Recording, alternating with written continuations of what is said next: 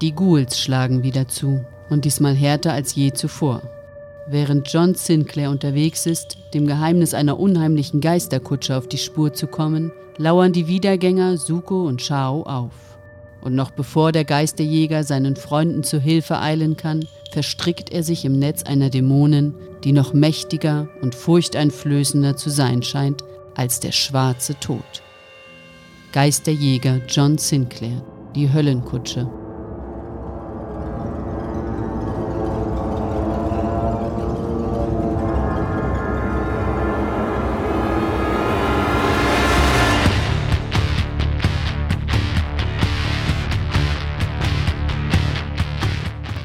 Die Edition war noch jung. Der Podcast hatte der Serie viele Geheimnisse entrissen. Grandiose Sprecher und Hollywood-reife Effekte erzeugten den Glauben an das Übernatürliche. Doch auch das Blöde existierte.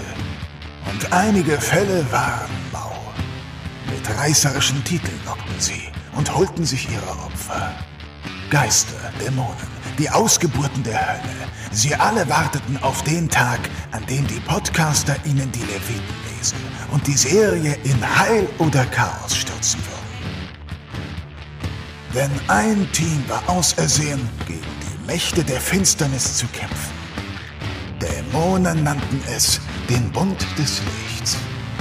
Ihre Freunde nannten sie die Wortliga. Ihr Name war Team Sinclair.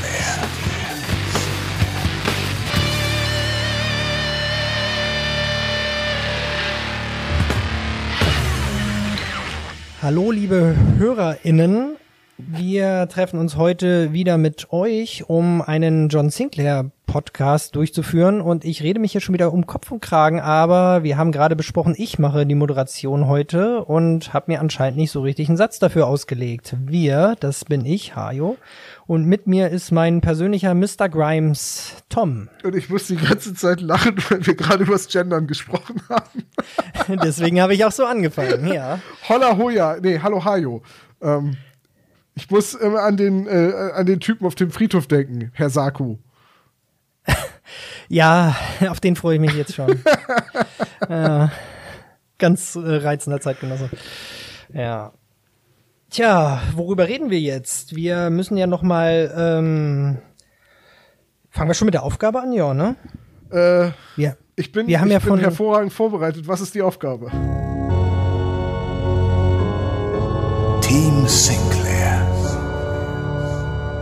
Ja, unsere Aufgabe von unseren VorpodcasterInnen ist, ähm, nämlich von Franzi und Olaf, ist uns Gedanken darüber zu machen, über das Titelbild vom Buch der grausamen Träume. Da liegen zwei Lesezeichen zwischen den Seiten und jetzt ist die Frage, warum liegen da Lesezeichen und was ist da äh, markiert oder wo möchte dieses Skelett auf dem Bild zurückblättern? Ja, verstehe.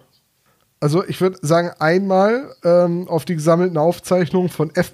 Krüger. ja, okay. Und das andere ist ein, äh, ist ein Lesezeichen zum Kapitel Spuken leicht gemacht für jedermann. Ja, finde ich nicht schlecht. Äh, ich, ich glaube, das kaufe ich, aber meine Idee war, dass dieses Buch der grausamen Träume, das klingt für uns, für uns nach was ganz Dramatischem. Aber unter DämonInnen könnte ich mir vorstellen, dass das ähm, so, so, so, ein, so, ein, so ein Buch ist, was irgendwie jeder zu Hause im Schrank hat. Irgendwie, was weiß ich, oder vielleicht sogar irgendwas, was man, wenn man es durch hat, dann wegwirft, so wie so ein Versandhauskatalog oder sowas. Ist das nicht Und auch so ein, so ein Therapieansatz, dass man ein Traumtagebuch führt? Ja, entweder das, aber ich dachte, dass das vielleicht wirklich so, äh, ach hier, sag mal, hast du schon die neue Ausgabe vom Buch der grausamen Träume? Nee, habe ich noch nicht reingeguckt. Äh, muss ich noch machen. Und ich denke, da sind auf der einen Seite, hat er vielleicht sich ein paar Schuhe markiert, die er sich nochmal anguckt und überlegt, ob er sich die kauft.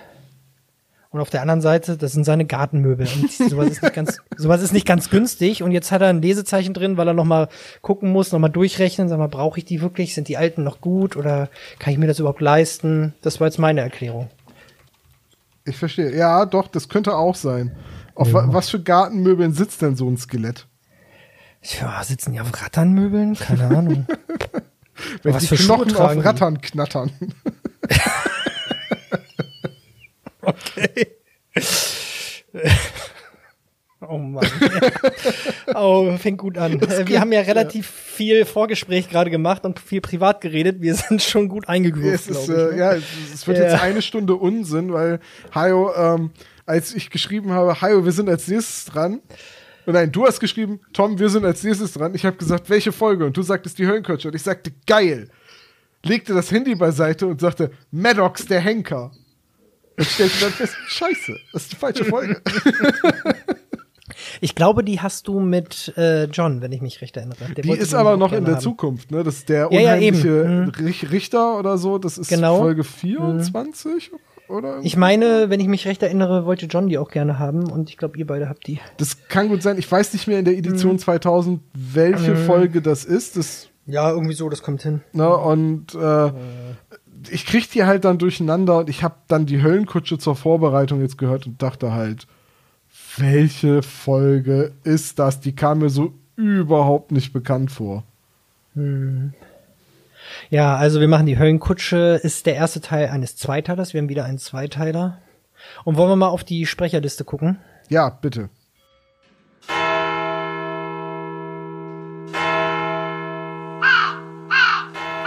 Also wir haben die üblichen Verdächtigen, äh, Joachim Kerzel, Frank Laubrecht, Martin May, Detlef Bierstedt. Dann haben wir Peter Gröger, den wir auch immer mal wieder hören. Und jetzt, ich glaube, es ist das erste Mal, den hören wir aber auch noch ab und zu, Jörg Hengstler. Und äh, den kenne ich vor allem von Star Trek. Das war äh, Commander beziehungsweise Captain Cisco von Deep Space Nine. Oh, jetzt weiß ich, warum mir die Stimme so bekannt vorkam. Hm. Ja. Aber meine Deep Space Nine Zeit ist lange, lange her. Ja, äh, da sind ja auch von Next Generation haben wir schon einige gehört und jetzt haben wir hier auch zum Beispiel Detlef Bierstedt, äh, das ist ja von TNG Commander Riker. Und wir haben noch einen weiteren Kollegen recht, ja. aus der Reihe. Und der wäre? nämlich noch Jörg Döring und das ist nämlich äh, Chief O'Brien. Oh, stimmt. Aber Mhm. der ist nicht verwandt mit Oliver Döring, oder?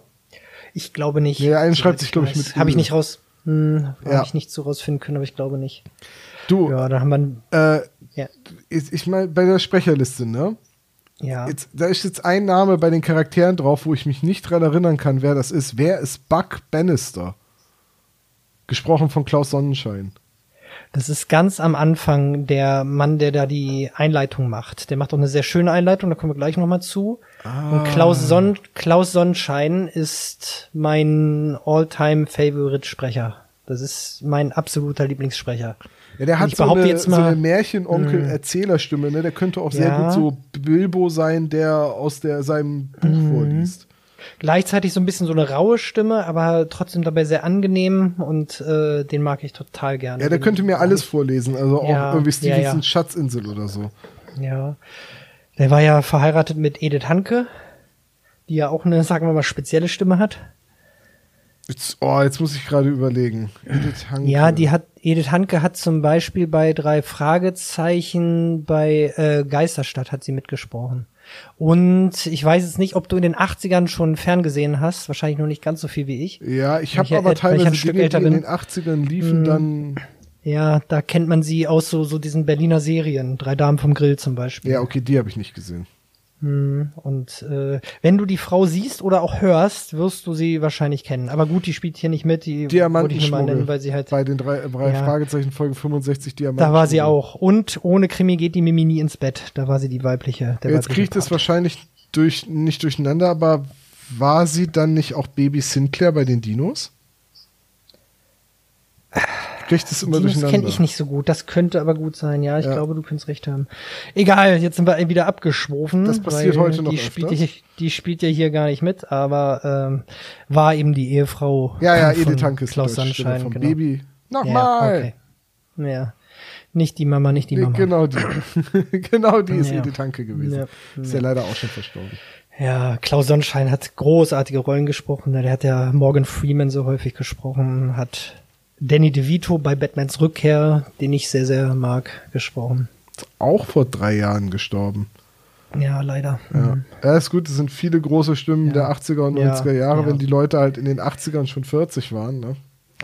Und äh, Winnetou äh, gab es von Zebra aus den Ende 70ern ein gutes Hörspiel. Da hat er Old Shatterhand gesprochen. Das war mein erster Kontakt mit ihm als Kind. Und seitdem liebe ich diese Stimme.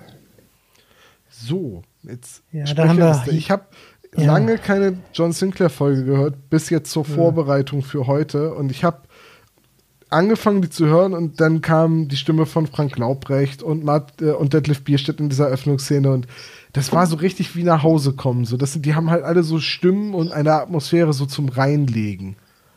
Total.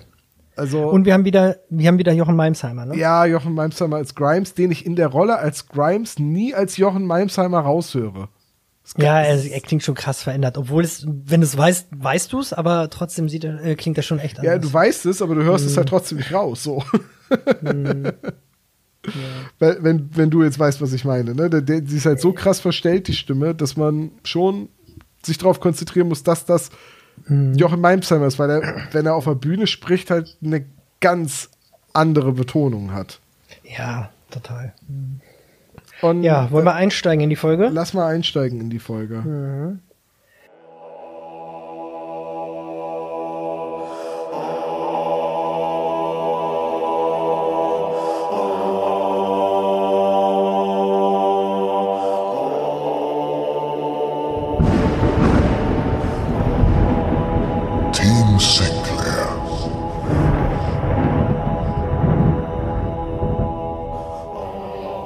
Ja, wir haben einen ungewöhnlichen Anfang, finde ich, der mir aber diesmal wirklich sehr gut gefällt. Das kann man nicht immer machen. Ich Ich finde den es so großartig. klasse. Ich habe diesen Kniff Ja. Mhm. komplett vergessen gehabt, weil ich ja eigentlich eine andere Folge erwartet habe, als ich sie angemacht habe.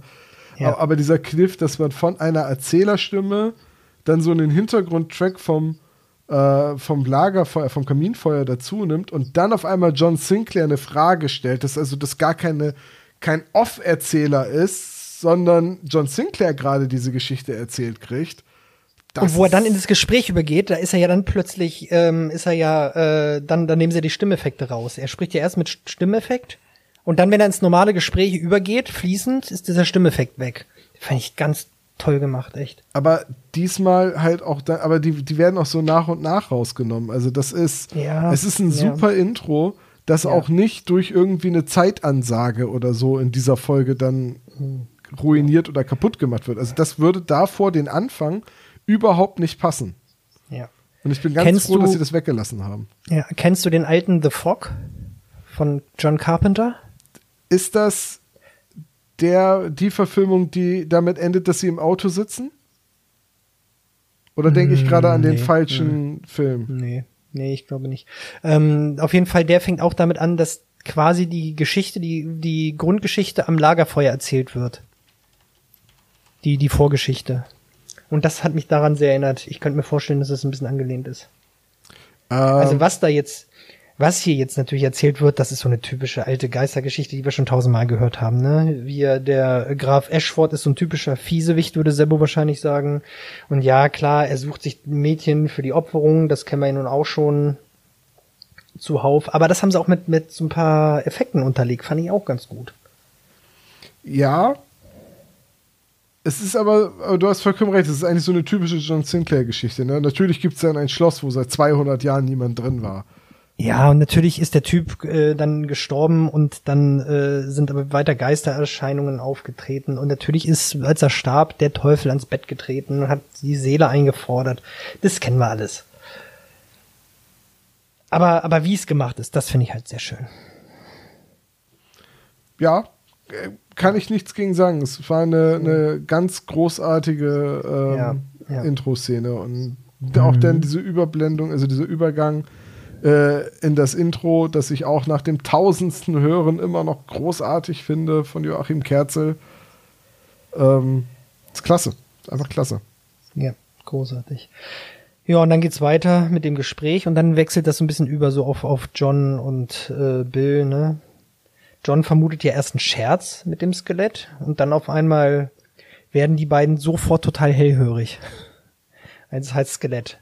Und da finde ich den auch ganz cool. Ah, ist das schwarz? Und er sagt, äh, äh, nö, sieht ganz normal aus. das ist ganz normal. ja, man denkt halt sofort in dieser Ära noch an den schwarzen Tod. Ne? Ich meine, Der Ja. Hochzeitsgast als Sensenmann, nee, andersrum, ähm, ist jetzt noch nicht so lange her. Ja, aber da siehst du doch auch, da sind die beiden auch so ein bisschen in so einem ja Hörspielmodus oder fast so wie wie irgendwelche ähm, Fantasy-Rollenspieler. Ich meine, du hast ja nun auch wie ich äh, Schwarzes Auge gerne gespielt, ne? Und da ist man ja immer so als Spieler, äh, was? Ach so, kann sich in einen Hund verwandeln? Ach so, nee, dann, dann kann es kein Vampir sein. Und würde man einem Menschen irgendwie, weiß nicht, im äh, 17. Jahrhundert oder was erzählen, hier, euer Vlad Tepes, der kann sich übrigens auch in einen schwarzen Hund verwandeln, da würde doch keiner sagen, ah nee, das, nö, das kann nicht sein, das steht so nicht in den Regeln. Das Der ist würde sagen, der würde sagen, was? Oh Gott, das kann er auch noch, oh nein. Äh, Und hier ist halt, ach so, nee, ist nicht schwarz, dann kann es nicht der schwarze Tod sein. äh, Ne? Dass da- der vielleicht da ist irgendwelche. schon sehr viel dran. Ich muss bei, bei Rollenspielen dann immer dran denken, sobald der Spielleiter anfängt, einen Gegner zu beschreiben, dass dann alle anderen am Tisch sagen, ah, okay, der hat also so irgendwas zwischen 30 und 40 Lebenspunkten und trifft auch nur 15, weil sie Ja. haben halt alle das Monsterhandbuch gelesen. Ja, ja. Ja, aber äh, fand ich auf jeden Fall witzig, dass er dann so, so, so easy reagiert. Nö, nö, das ist ein ganz normales Skelett. Ach so, ja, dann ist ja gut.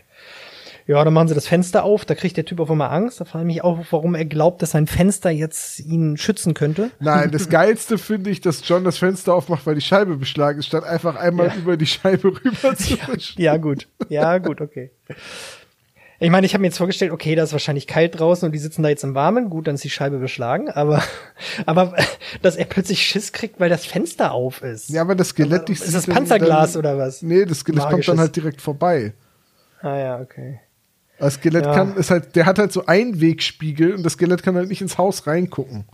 Naja, okay, gut. So verspiegelte Scheiben. Ja, verstehe.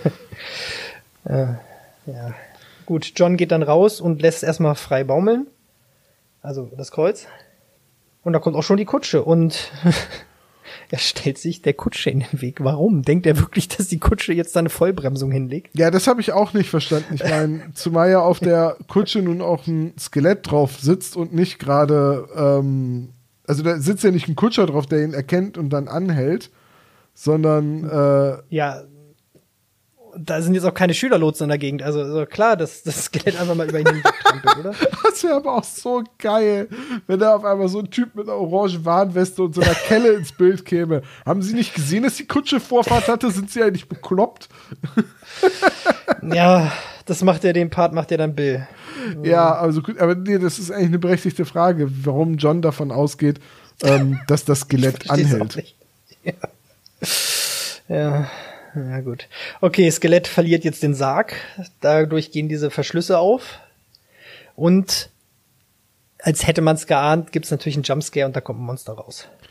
Aber es wird Das nicht so richtig aufgeklärt, was für ein Monster es ist. Es klingt wie ein Werwolf, jault wie ein Hund.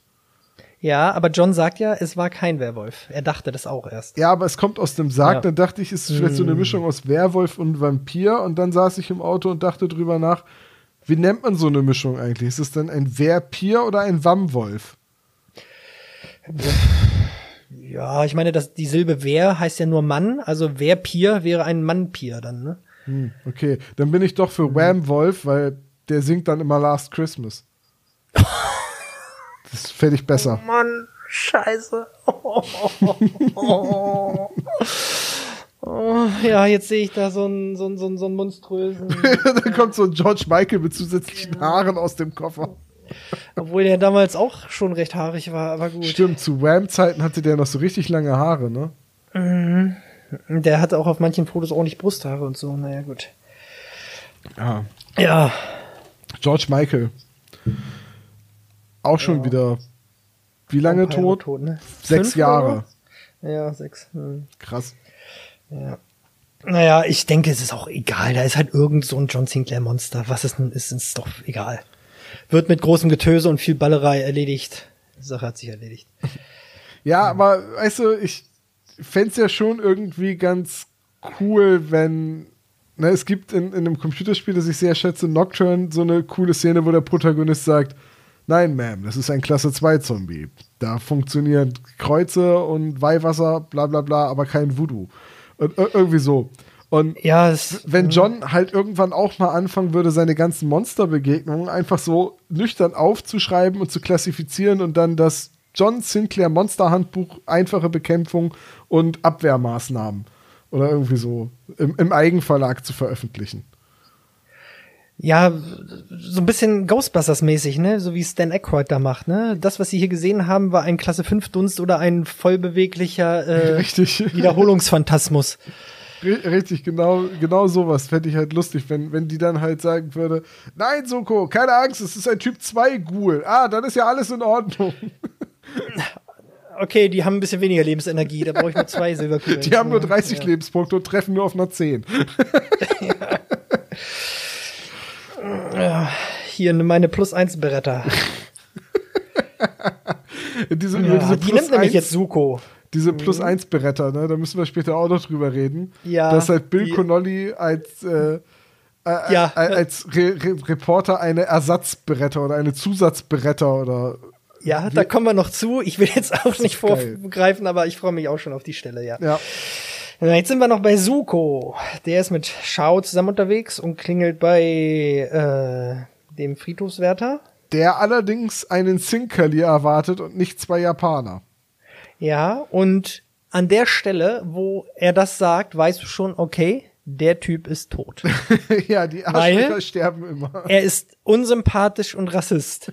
Ist schon klar, der Typ hat nicht mehr lange zu leben. Aber ich liebe diesen Satz, den ähm, Joachim Kerze dann sagt, mit nur wenigen Sätzen hatte äh, ja. Ken Willard sämtliche Sympathien verspielt. Ja.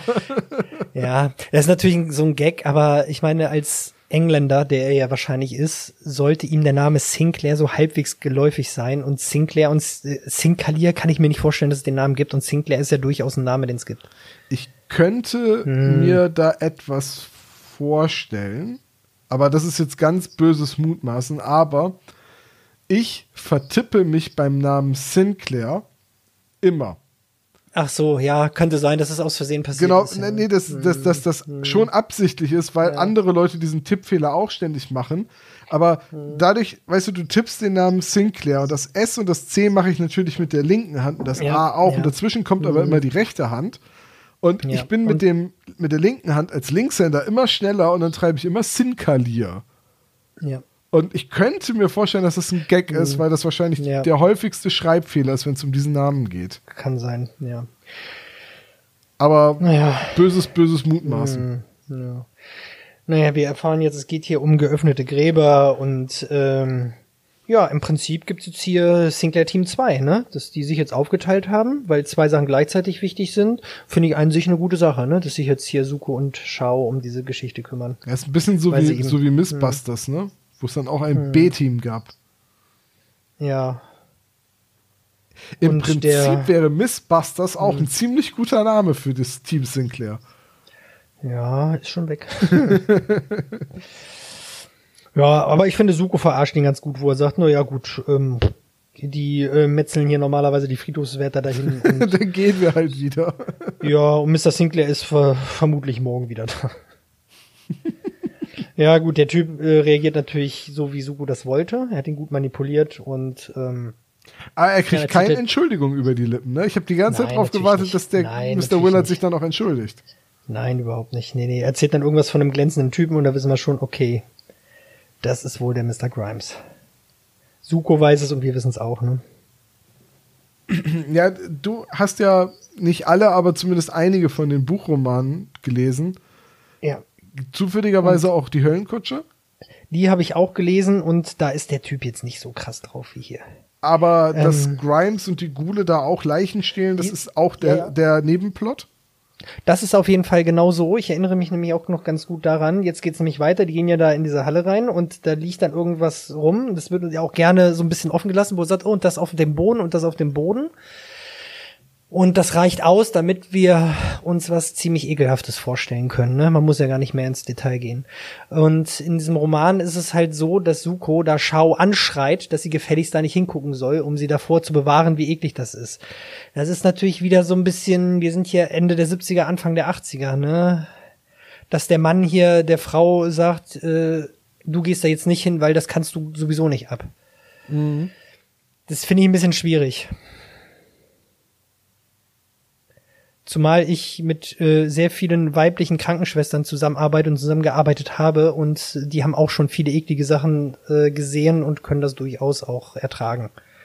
Also nur weil es eine Frau ist, heißt das nicht, dass sie das nicht er ertragen kann. Ne? Das finde ich so ein bisschen schwierig an der Stelle. Nee, aber ich habe dann beim Hören der Folge so. so gedacht, so, boah, wie, wie wenig Bock hätte ich jetzt gerade diesen, das, das sehen zu müssen. Also ich kann mit dem, ja. Mit, mit dem Ekel, den der Friedhofsgärtner, nee, Friedhofsgärtner ist der Friedhofswächter da empfindet, äh, den kann ich durchaus nachvollziehen. Na, absolut, klar.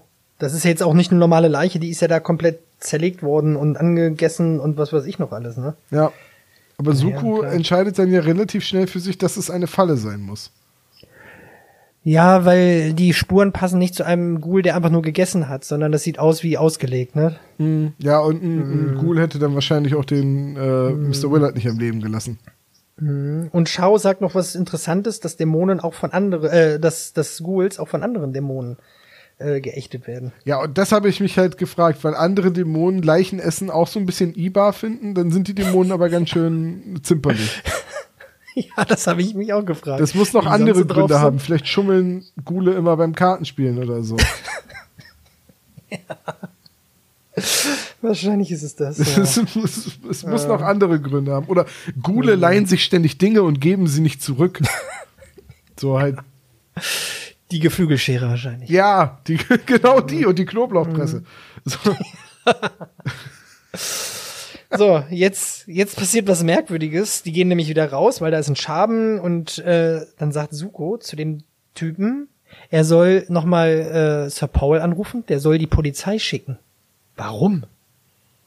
Ja, weil ja, so richtig offiziell ist ja keine Polizei da, ne? Naja, doch, Suko ist zu dem Zeitpunkt schon Inspektor, aber ähm, Nicht in den Hörspielen.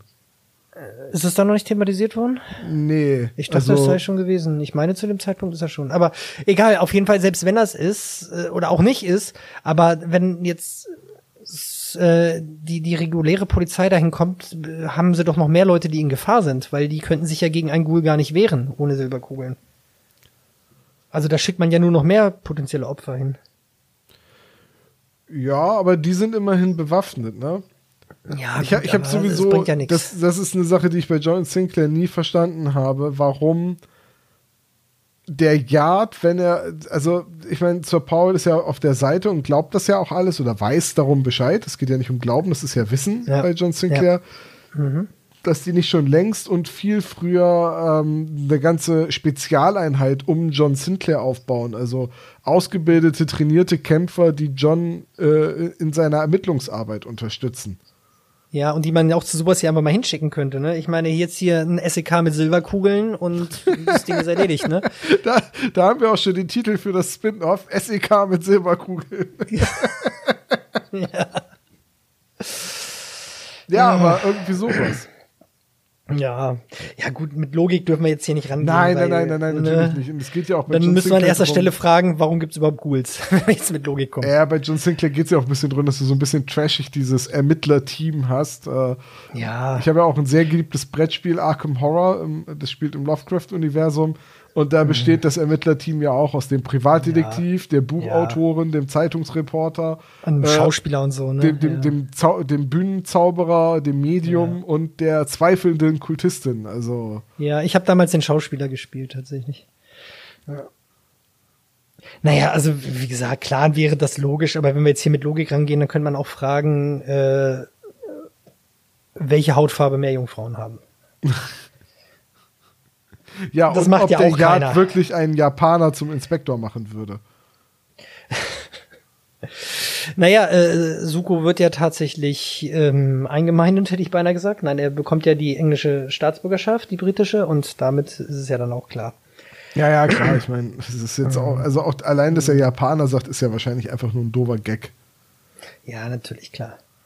Äh, Es kommt auch noch öfter vor, ne? Das hatten wir doch, glaube ich, auch schon bei, ähm, bei der, äh, beim Sensemann als Hochzeitsgast. Da erzählen doch die Gäste irgendwie äh, Suko, dass sie Japan super finden oder sowas. mh, stimmt, ja, ja, genau. so viele ich, betrunkene Deutsche, die mir alle sagen, wie toll sie Japan finden. Ja, Ja, genau. stimmt, das war da auch. Ja, ja. So, und jetzt sagt Chao einen Satz, der kommt noch öfter vor, nämlich, oh, wie beruhigend. Und genau dieser Satz mit dieser Formulierung und in dieser Betonung, der wird uns noch öfter begegnen. Das sagen mehrere Figuren. Ich weiß nicht, ob das ein Gag ist oder ob das auch irgendwo herkommt. Das kenne ich aber nicht, weil Oliver Dörren baut sowas ja gerne öfter mal ein. Aber wo das herkommt, keine Ahnung. Oder ob Aber, das aber nur aber so ein sarkastisches O wie beruhigend, ne? ja, ja, genau. Ja. Ja, jetzt wird der Wärter ein bisschen gewürgt. Und ja, das ist halt dafür, dass er unsympathisch war. Ne? Ja, aber das gefällt ihm ja auch so ein bisschen. Gewürgt werden. ich weiß es nicht. Ich erinnere mich gerade, wird der, wird der gewirkt, wird der nicht direkt ermordet? Also der über, ach nee, der, der wird nee, später. nee, nee, der, der stirbt später. Nee, der wird aber noch ein bisschen gewürgt, der schreit da rum und äh, da ist auch schon der Skelettkutscher stellt sich den in den Weg und die Kugeln prallen an ihm ab. Stimmt, Ja, genau. und, und weil das nicht klappt mit dem Beretta, mit seiner Plus 1 Beretta, äh, rennt äh, Suko ihn lieber um. das ist auch wieder gut. Ja, jetzt ist Grimes da und hat plötzlich Schau im Schwitzkasten mit dem Messer auch noch. und entführt sie dann ja auch.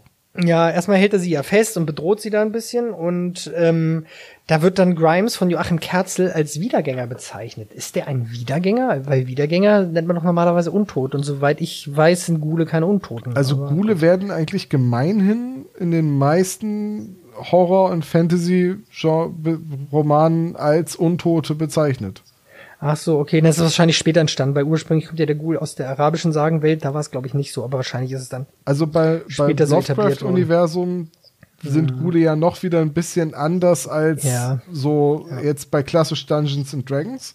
Da werden sie auch nie so genannt, ne? Da wird es immer so angedeutet. Doch, doch, die werden Gule genannt, aber die Gule sind quasi leichenfressende, uralte Wesen, die in den Katakomben unter den großen Städten leben und Ja. halt durch an, an, und halt ab und zu an die Oberfläche kommen und dann halt so altertümlich gekleidet sind, so wie im 18. Jahr, 17., 18. Jahrhundert und mit Perücken und krass überschminkt, damit sie nicht als verfaulende Leichen äh, enttarnt werden und dann Leute verführen, die sie dann auch zu Gulen machen.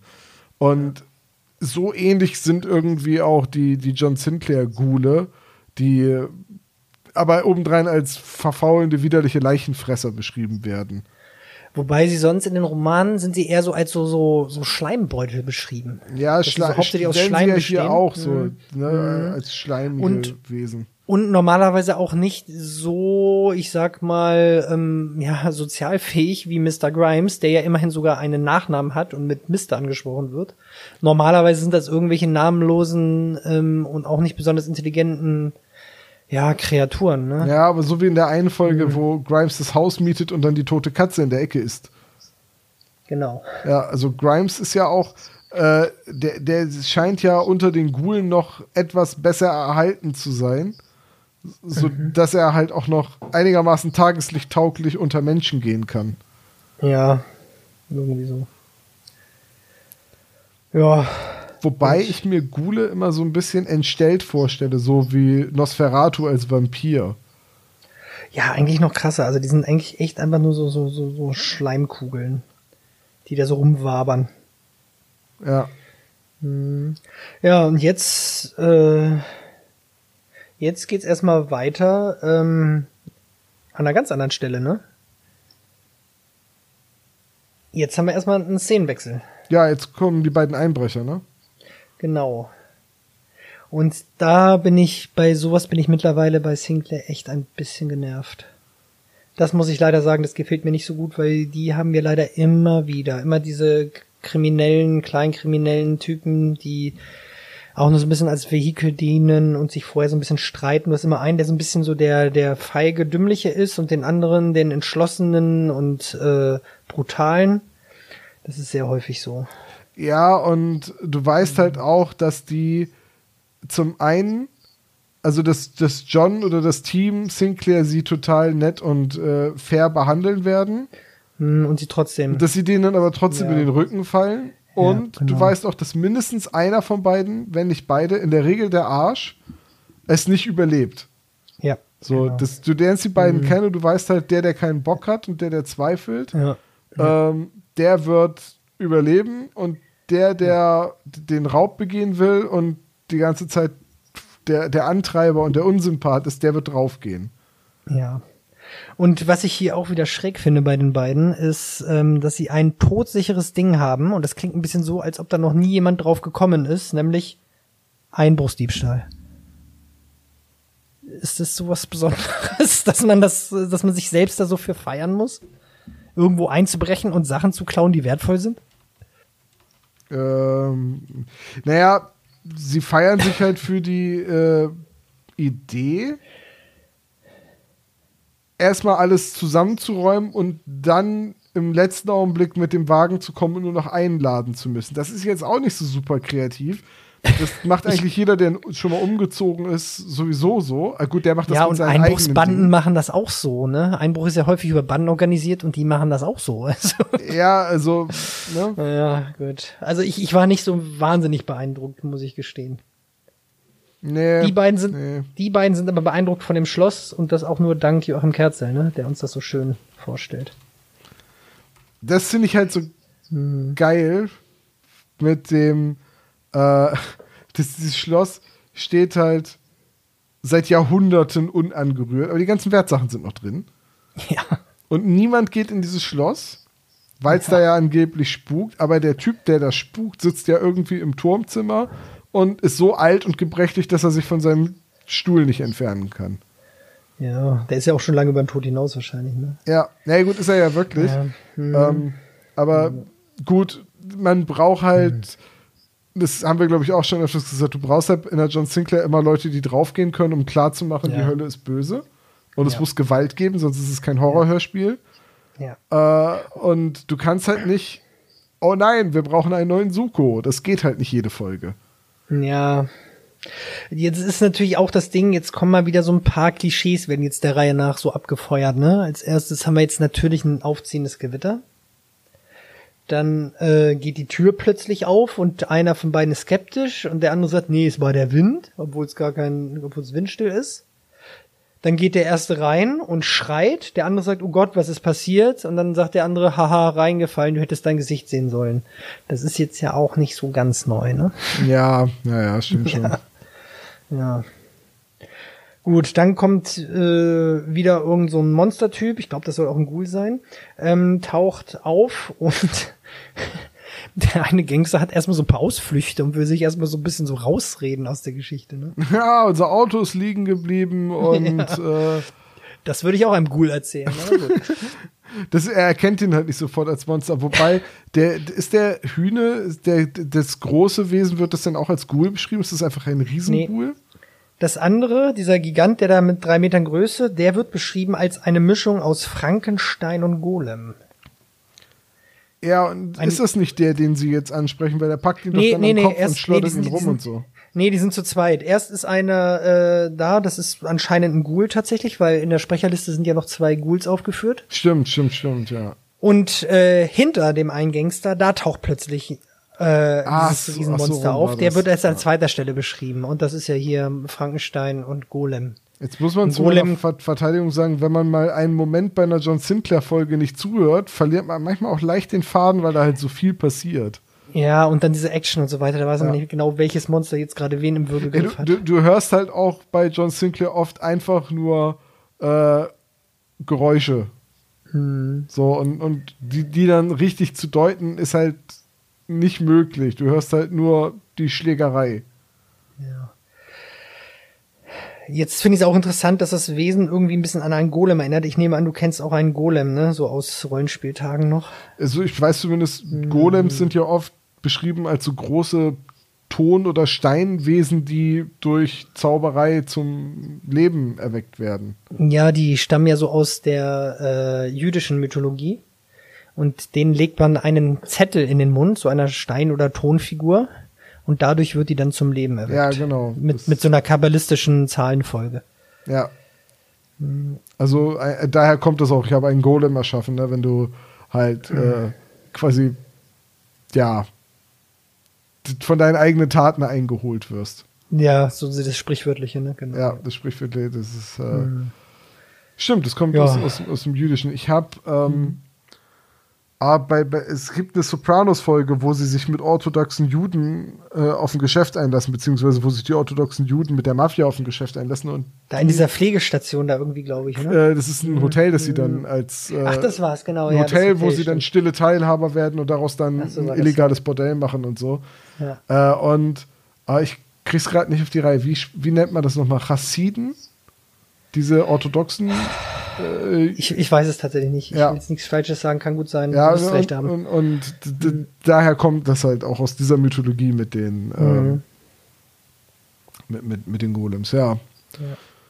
So, jetzt, jetzt ist eigentlich der Sprung zurück zu John und Bill, die der Kutsche folgen, ne? Nee, Shao kommt jetzt Ach, erst ach noch. stimmt, Schau kommt jetzt erst, ja. Die jetzt Zuckerpüppchen genannt wird von Mr. Grimes. Und er stellt fest, dass er gewonnen hat. Nee, Suko stellt fest, dass er gewonnen hat und er sagt, das weiß ich selbst, du super. das finde ich gut. Und er will auf jeden Fall, natürlich macht Suko wieder den typischen Heldenmove und sagt, hier nehmen Sie mich stattdessen. Aber Mr. Grimes sagt, nö, das Auge ist mit. Ich nehme die hübschere, die hübschere von euch beiden. Ja. So wie äh, Grimes Mhm. ja aber auch weiß, dass er mit Suko ein vermeintlich leichteres Spiel hat als mit, äh, mit, mit, mit äh, Chao, leichteres Spiel mhm. als mit Suko, mit dem er ja schon ein paar aneinander, äh, Auseinandersetzungen hatte. Ja, der ist halt äh, von, vom ganzen Sinclair-Team körperlich gesehen der gefährlichste Kämpfer, aber Shao ist da ja auch nicht ohne. Ne? Ist dir mal aufgefallen, Weil- dass man sagt, man gerät aneinander, aber es ist trotzdem eine Auseinandersetzung Ja, stimmt. und keine Aneinandersetzung. Ja, aber man sagt ja zum Beispiel auch, äh, im, die Fußballmannschaft ist im Rückstand, aber wenn sie dann vorne liegt, ist sie ja nicht plötzlich im Vorstand. Das stimmt, ne? Das ist ja albern. Ja, so viel dazu. Ganz, ganz komische Okay. Sprache, dieses Deutsch. Ja, total. Ich hab da auch so meine Schwierigkeiten mit. Ähm, ja, aber ähm, wir, wir werden ja später noch lernen, Shao kann das auch alles ganz gut, weil, schon wieder Klischee, die beiden sind halt AsiatInnen, ne? Ja, ja, ja. Und äh, Und wie sagt ein Knorkator, schau mich an, ich bin ein Asiate und das bedeutet, ich kann Karate. Ja, das ist aber auch etwas, was uns ja schon aufgefallen ist, dass halt bei äh, Suko auch immer betont werden muss, dass er ja Chinese ist. So, der Chinese, dachte das nicht Suko, sondern den, auch, auch, hier auch im Kerzen Ja. in der Erzählung immer, der Chinese macht das und das. Und der Chinese, der hier Profi ist in der japanischen Kampfsportart, ne? Naja, gut. Ist ja auch Mr. Sako. Ja. Sobald man den Namen so ausspricht, klingt der auch japanisch, ne? Sako. Ja, tatsächlich. Hm. Klingt halt wie Sake, ne? Ja. Aber das glaube ich zum Trinken. Ja, jetzt kommt wieder der Kutscher. Und der macht was ganz Merkwürdiges, was ich nicht so richtig verstanden habe. Der hält sich ein Glas vors Auge und guckt da durch. Und Suko kapiert im Gegensatz zu mir, was da passiert und wirft sich im rechten Augenblick zur Seite, weil irgendwelche bunten Blitze aus diesem Ding da schießen. Ja die Du bist auch ratlos? ich hab, oder? Ja, ich auch, ja. Ich habe auch nicht verstanden, was das für ein Glas ist.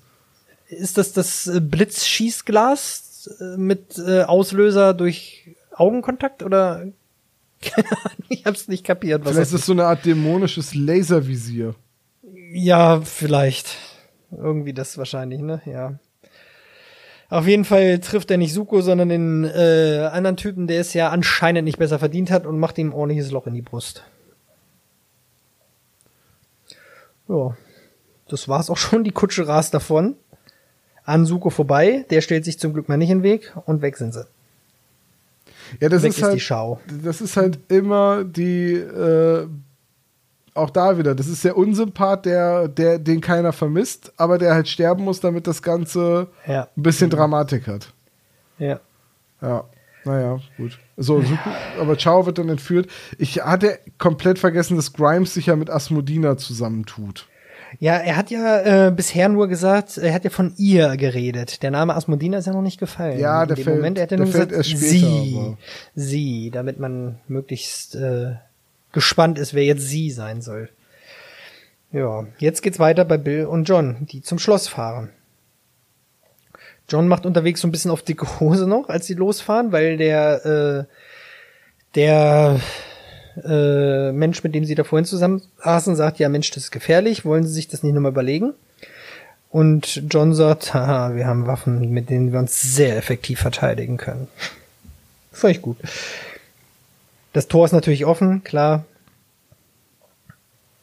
Ja, und dann sehen sie auch schon Lichter, die sich bewegen hinter den Fenstern und hören dann die Schreie von innen. Also sie haben die Taschenlampen gesehen und hören jetzt die, die Ganoven, die da drin jetzt äh, gerade von den Monstern angegriffen werden. Dann kommen sie nicht durchs Fenster rein, sondern müssen äh, äh, nicht durch die Tür rein und müssen erstmal durchs Fenster klettern. Das fand ich ganz nett gemacht. Das klang halt auch ein bisschen nach äh, Justus und Peter. ja. John, meinst du wirklich, dass wir jetzt hier einbrechen sollten? Bill, jetzt sei doch nicht immer so ein Angsthase. ja, sowas ist, sowas ist tatsächlich auch nicht so leicht zu inszenieren, finde ich, auch mit den Geräuschen und so weiter. Äh, also ich habe mal, äh, ich habe mal die Folge für, für die Neuvertonung habe ich mal die Folge Der finstere Rivale vertont und da hatte ich auch so eine Szene, wo die da reinklettern und wo, wo Bob und Peter von innen versuchen, Justus reinzuziehen. Das, das war nicht einfach, das, das so zu machen, dass es auch echt gut klingt. Ne? Es ist also schwer, die, weil du halt was sehr Räumliches darstellen musst, ja. nur mit Geräuschen. Ja. Was ja. mir halt bei John Sinclair-Folgen auffällt, auch in Dialogen am Anfang, du hörst manchmal so einzelne Schritte als würde jemand sich beim Gespräch kurz bewegen oder einen Schritt nach vorne oder nach hinten oder zur Seite machen. Äh, eigentlich total seltsam, dass das passiert. Auf der anderen Seite äh, ich, ich finde trägt, das, trägt das enorm ja. zur Atmosphäre bei. Ja, ja. Also ich, das, das, dass man halt merkt, die Leute sind nicht einfach nur Stimmen, sondern da ist halt auch noch ein Körper dran, der sich halt auch mal bewegt. Ne? Wenn man fünf Minuten zusammensteht, bewegt man sich halt auch mal irgendwie. Da geht man einen Schritt zur Seite oder so. Ja, jetzt kommen die rein und John sagt erstmal, ich glaube, ich spinne. Fand ich gut. Ich finde es halt so schön, dass halt klar ist, dass die beiden sich erstmal freuen, dass sie gerettet werden, aber dann die Krise kriegen, wenn sie erfahren, dass ihr Retter Polizist ist. Ja. Und John sagt auch noch, das ist ja eine Szene wie im Horrorfilm, wo ich dachte, Mensch, du bist ja hier auch in einem Horrorhörspiel. aber woher, woher sollst du es wissen? Vor allem jeder Arbeitstag von John Sinclair ist im Prinzip ein Tag in einem Horrorfilm, ne? Ja, aber dass er dann sagt, ich glaube, ich spinne, wenn er da so ein paar Monster sieht, finde ich. Der war ja, ja eigentlich noch nie in äh, einem also der, der macht ja keine normale Polizeiarbeit nebenher. Nee. Also tatsächlich hat er auch mal Bereitschaft. Dazu kommen wir nämlich noch mal in einer späteren Folge. Ist das dann so wie bei Dr. House, wenn er in der Klinik arbeiten muss? Pff er beschwert sich nicht so sehr darüber, sagen wir es mal so. also es, es gibt eine spätere Folge, die habe ich als Roman gelesen und die gibt es auch als Hörspiel, die dann irgendwann kommen wird. Ich kann schon mal sagen, es ist Dr. Tods Monsterhöhle. Und da fängt es eigentlich so an, dass er von dem eigentlichen Fall gar nichts weiß und zufällig reinstolpert, weil er einen ganz normalen äh, Bereitschaftsdienst hat und bei der Festnahme einer äh, Terroristin mithelfen soll. Oh, stimmt, ja. Ist lange mhm. her, dass ich die Folge ja. gehört habe, aber ja, du hast recht. Ja. Aber bei der Folge sind wir noch nicht. Wir sind jetzt hier. Ist das nicht aber die Folge mit Lady X? Ja, genau. Ja, äh, und zu dem Zeitpunkt ist Lady X noch eine ganz normale Terroristin. Deswegen Stimmt. hat er eigentlich damit nichts zu tun. Er, erst nachdem zu ihre Terrororganisation quasi zusammengeschossen und dezimiert ist. Äh. So in der Art, ja. Und sie wird ja dann rekrutiert. Und, aber wie gesagt, da kommen wir noch zu. Ah, ich freue mich aber auf die Todesliga. Mordliga. Ich auch. Todesliga. Mordliga. Hm. Ja. So, Mordliga. jetzt gibt's bei uns hier wieder ein bisschen Ballerei und die Typen lösen sich auf. Und keiner weiß, wo sie hin sind. Dann wird Bill reingelassen und wir stellen fest, der eine Typ wurde von diesem 3-Meter-Typen da am Kopf rumgewirbelt. Nicht schlecht. Ja, vor ja. allem hat er es überlebt. Und ich könnte ja. mir jetzt vorstellen, wenn man am Kopf gepackt und rumgewirbelt wird, das kann auch pro böse ja, nach hinten aber, losgehen. Aber John stellt fest, dass die Wirbelsäule nicht verletzt ist. Hat der so ein Taschen-CT dabei? Oder was? John ist ausgebildeter Physio. Ja. Und, und gut, hat halt alle Wirbel eben schnell einmal abgetastet. Selbst das würde nicht unbedingt reichen. Also jemand mit so einer Verletzung, dem würde man einen Stiffneck anlegen und ihn ins CT schieben. sicher ist sicher, ne? Auf jeden Fall. Ja, er hat aber nur Beulen. Okay, Glück gehabt. Dann ist er gut. Mhm. Ja, dann stillt der Typ rum und wird auch wieder wach und ist sofort schlecht gelaunt, weil die Polizei da ist. Ja, gut. John ist jetzt auch genervt, so wie ich, von den Kleinganoven. Ja, und jetzt geht's auch weiter. John will gleich in den Turm. Man einigt sich, Bill bleibt zurück und dann geht's auch schon weiter mit der nächsten Szene, dass John durchs Schloss läuft, eine Treppe hoch, dann plötzlich bricht die Treppe ein. Das ist ja auch nur so nebenbei, ne? Das hat nicht wirklich eine Relevanz. Dann zieht er sich wieder hoch. Die wollten nur zeigen, wie alt das Schloss ist, glaube ich. Ja, und halt wieder so, ein, so einen leichten Schockmoment einbauen, könnte man sagen. Ja, ja.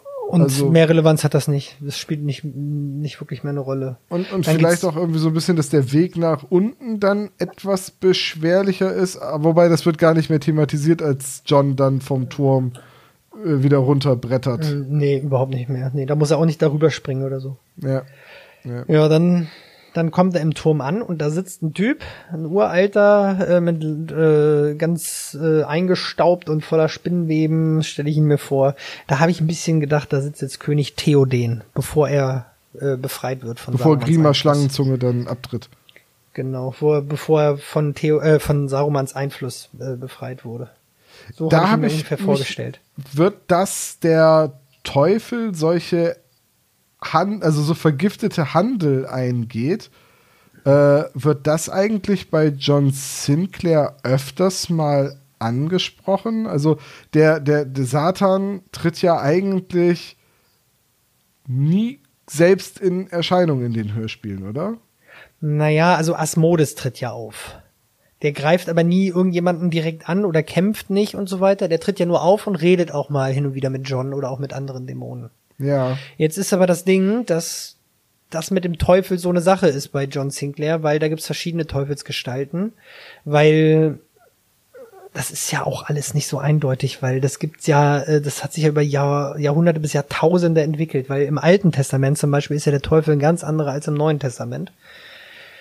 Und äh, manchmal ist Lucifer identisch mit dem Teufel. Bei John Sinclair wiederum ist es ja so, dass Lucifer ähm, aus drei Teilgestalten besteht, die aber alle unabhängig voneinander agieren können.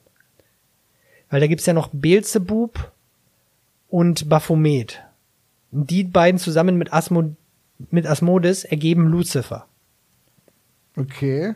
Aber trotzdem können diese drei auch unabhängig voneinander agieren und gerade Asmodes taucht noch äh, am häufigsten von den dreien auf. Und wie hängen dann jetzt Asmodus und Asmodina zusammen? Also, weil die Namen Ja. sind ja auch dann so super ja, ähnlich. ja As Asmodina ist tatsächlich äh, die Tochter von Asmodes, aber ähm, ich, ich weiß nicht, inwieweit man das jetzt wirklich in unseren Maßstäben von äh, Familienverhältnissen sehen darf. Weil eine Mutter wird nie erwähnt. Und ich glaube jetzt ehrlich gesagt auch nicht, dass äh, Asmodes ähm, sie gezeugt hat und dann wurde sie neun Monate ausgetragen und äh, ging dann in den Kindergarten und so weiter. Das kann ich mir jetzt auch ehrlich gesagt nicht vorstellen. Ich nehme an, das ist so wie, wenn man jetzt zum Beispiel guckt, in der griechischen Sage ist es ja so, dass Zeus hat plötzlich Kopfschmerzen, dann spaltet ihm Hephaistion die Birne und da springt dann Athene raus, komplett ausgewachsen in Rüstung. Ja, stimmt. So ist Athene geboren, ja. Ja, oder ähm, er steckt sich hier irgend so ein Ding da in den Oberschenkel und plötzlich äh, kommt dann da, äh, wer ist es? Äh, Dionysus, glaube ich, ne? Kommt dann da raus. Ich nehme an, dass das irgendwie sowas ist, irgend so ein mythologisches Ding, dass er sie einfach erschaffen hat und damit, weil er sie erschaffen hat, ist es seine Tochter. Das wäre jetzt Er, er hat sie nicht irgendwie aus einer früheren Nein. Beziehung mit in die Hölle gebracht. Nee, ich glaube nicht. Also habe ich jedenfalls nie gelesen, dass es so wäre. Die ist einfach plötzlich da und ist seine Tochter. Ich verstehe. Ja, das ist jetzt meine Erklärung. Auf jeden Fall gibt's das eigentlich auch nicht so häufig. Es wird immer mal erwähnt, ja, der Teufel trat da ans Bett und hat da die Seele eingefordert, aber das macht er eigentlich nicht als Modus, dass der jetzt da irgendwie da ins Bett kommt und das sind halt so diese üblichen Geschichten, die muss man einfach so schlucken, glaube ich. Das sind die typischen Teufelspakt-Geschichten und die nimmt man einfach hin, ohne zu hinterfragen. Wir sind wahrscheinlich die ersten Menschen der Welt, die jetzt diese Geschichte hier hinterfragen. Ne? Ja, gut, beziehungsweise, ne, wenn man mal so drüber nachdenkt, ähm, eigentlich hast du recht, das ist schon eine ziemlich, äh, ziemliche Standardgeschichte mit dem. Ja. Finde ich auch okay. Es ist nun mal Horror und Grusel und was willst du machen? Das sind jetzt Geschichten, die sind 40, 45 Jahre alt. Und damals konnte man nicht das Rad neu erfinden und heute kann man es auch nicht. Also von daher finde ich das okay. Und wir hören es ja auch gerne. Solche Geschichten. Ja, ja, klar. Ja. Ja. Und hier wird ja auch zum ersten Mal jetzt Asmodina erwähnt. Ja. Jetzt geht's auch schon weiter bei den Gangstern wieder, weil Harry, der ist jetzt ja erwacht und ist wieder vorwürflich. Bill droht ihm mit der Pistole, aber wird von Harry niedergeschlagen. Und der rennt mit der Pistole weg.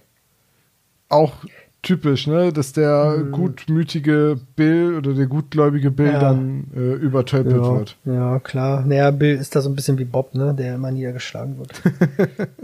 Ja, aber auch vor allem, dass er dann halt zu Boden geht und Mhm. Ja. natürlich hat er noch eine Ersatzberetta. Ja. Das, ich finde diesen Begriff so komisch. Also man hätte ja sagen können, ich habe noch eine zweite Beretta oder ich habe eine Zweitwaffe oder irgendwie so oder eine andere, aber eine Ersatzberetta. Das, das finde ich merkwürdig.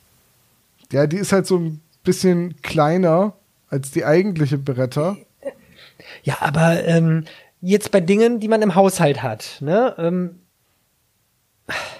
ich benutze jetzt, was ich, zum, zum Schneiden zum Beispiel für meinen Käse oder so, benutze ich immer ein bestimmtes Messer. Und wenn Ja, das jetzt mal im, Ab im Abwasch liegt und ich benutze ein anderes Messer, sage ich dann, ist das Ersatzmesser? Sag Das ich aber, ist ich das. Ersatzkäsemesser, aber sowas von. Ich, ich sag dann einfach, ich nehme halt ein anderes Messer. Oder ich nehme das, ich nehme halt das Ja, Messer heute mit dem blauen Griff statt mit dem roten. Messer zum Ersatzkäsemesser. Ja, wird es, aber man nennt es doch da nicht so, oder?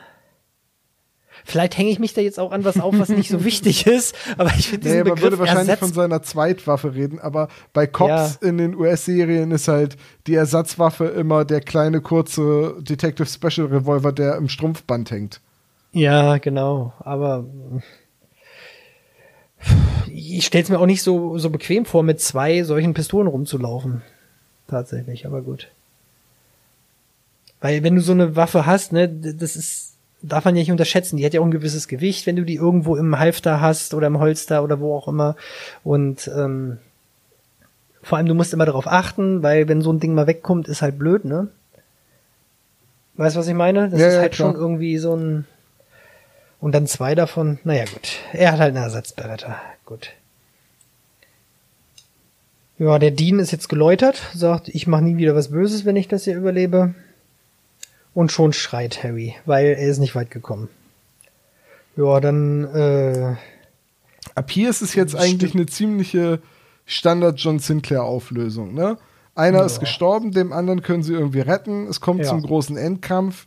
Nur dieses Mal kann Johnny nicht gewinnen und äh, Cliffhanger. ja.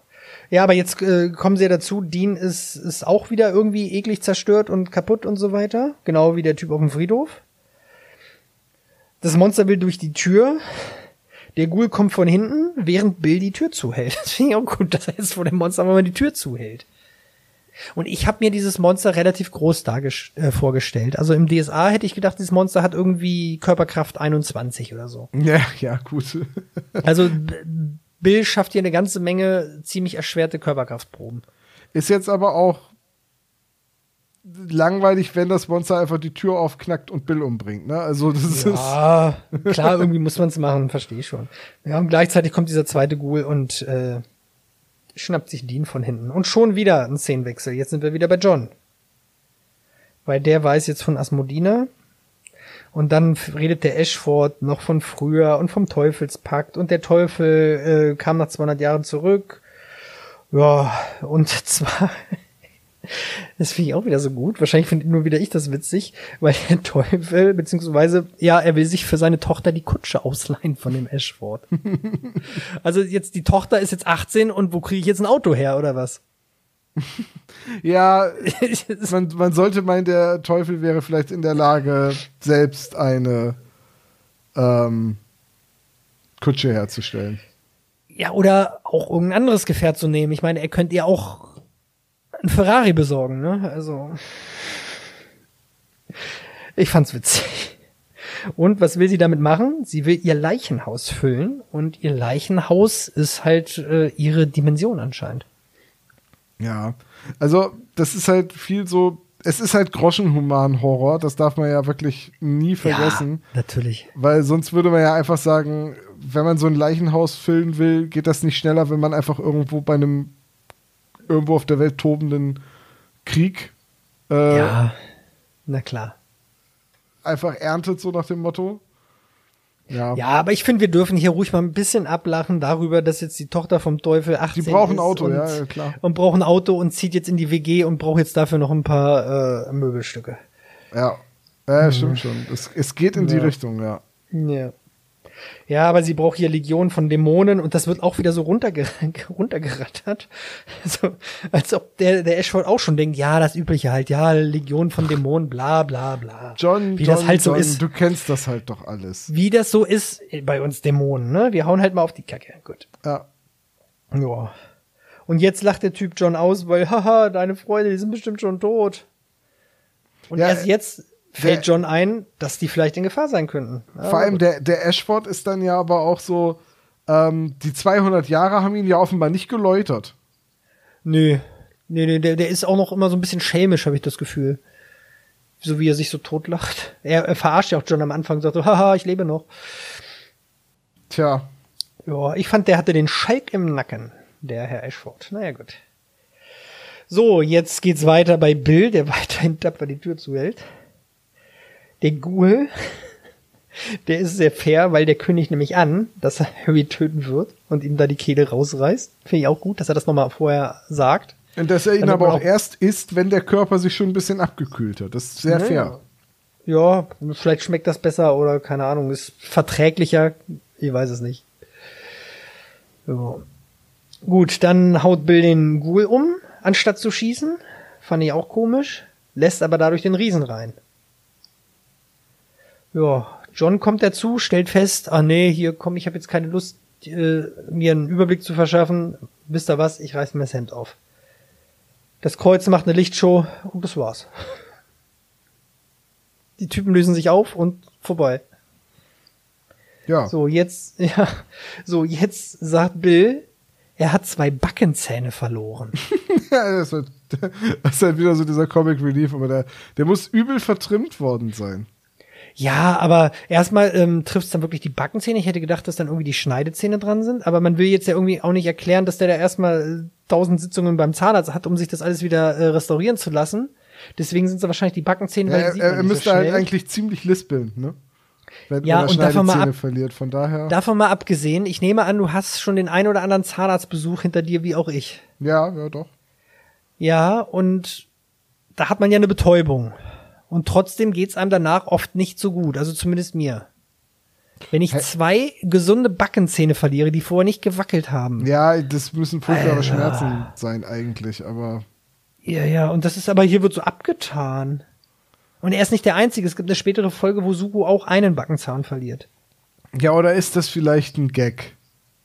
Dass die ständig, das ist so so ein Gag unter der, dem Freundeskreis da, ja, dass die immer sagen, oh, hab Nee, ein- verloren. Einfach, oh. einfach für, den, für den Hörer so. Das ist einfach. Ach so. Ko- Bill Ja, ist so eine krasse Sau und. Nee, ich, ich, ich finde die Idee gar nicht schlecht, dass die das untereinander so machen. Ach so, du hast eine Backenzähne verloren, Alter. Alter, Ja, Running gut. Gag. Ja.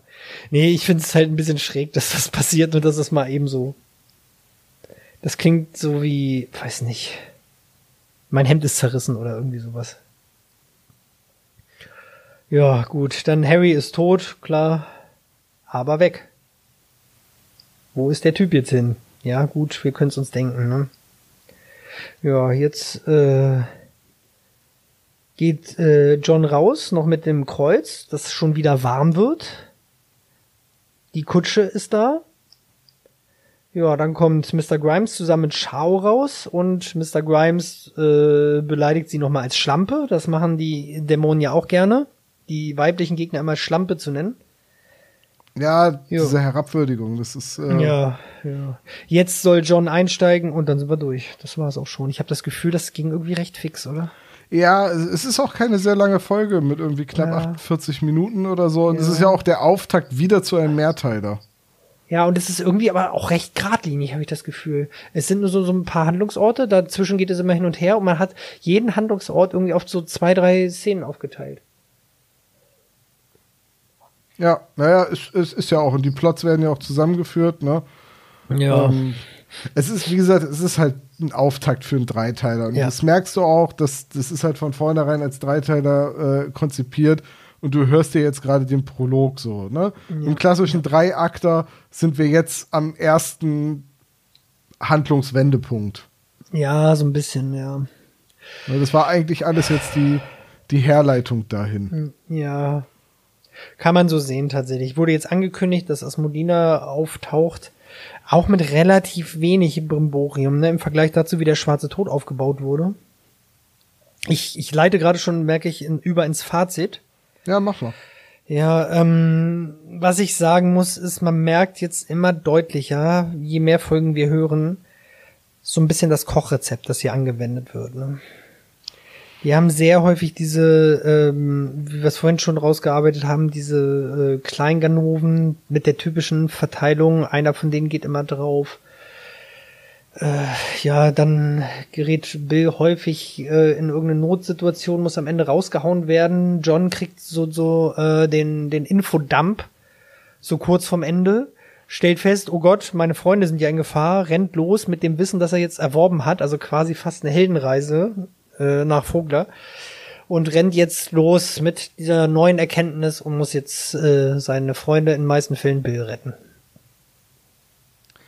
Ja, ähm, ich weiß aber nicht, ob ich das schlimm finde. Weißt du, es ist so. Nee, es, es ist ja, es ist basiert. Man weiß, ja was man hat.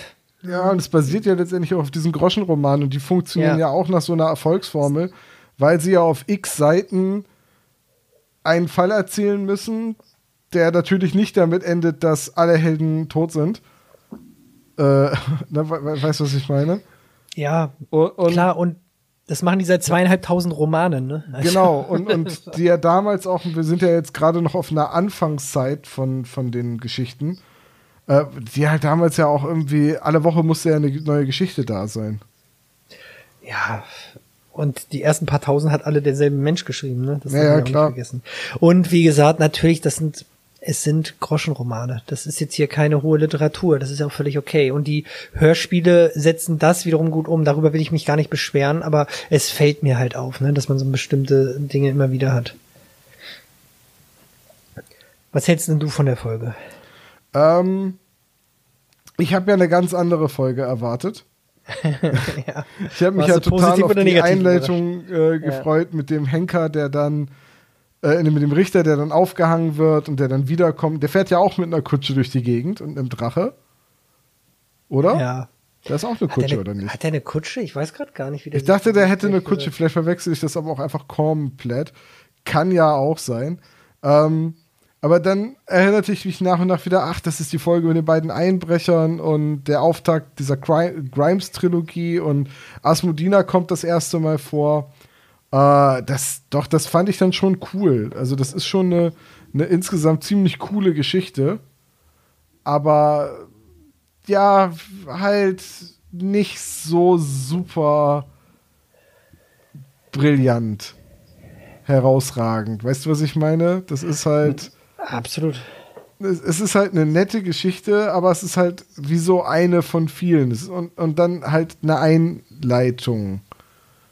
So, und ja, also ist eine ganz gute Folge, aber dadurch, dass ich sie verwechselt habe, merke ich, glaube ich, gerade auch, wie beliebig sie ist. Weil ich mich halt wirklich komplett nicht an die erinnert habe. Das ist leider so, dass die manchmal so ein bisschen auch verschwimmen, dass bestimmte Inhalte dann auch ähm, in der Erinnerung so ein bisschen verschwimmen, weil manche Sachen doch ähnlich sind. Ne? War das jetzt das Skelett in dieser Folge oder ist es dann doch drei Folgen später?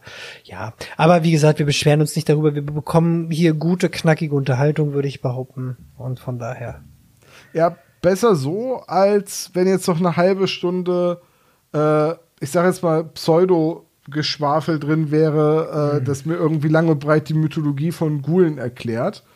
Ja. Äh, und, und dann hat das aber am Ende mit der Handlung nichts zu tun. Ne? Also Richtig. die hat in der Hinsicht schon irgendwie die richtige Länge. Ich würde wahrscheinlich dazu neigen, wenn ich sowas schreiben würde, dass ich sowas einbaue. Aber ja, du hast recht, das, das wäre hier einfach zu viel und das braucht man hier auch nicht. Ja, wir sind eigentlich durch, ne? Jetzt müssen wir nur noch eine Aufgabe für das nachfolgende Team stellen und das sind äh, Sebo und John.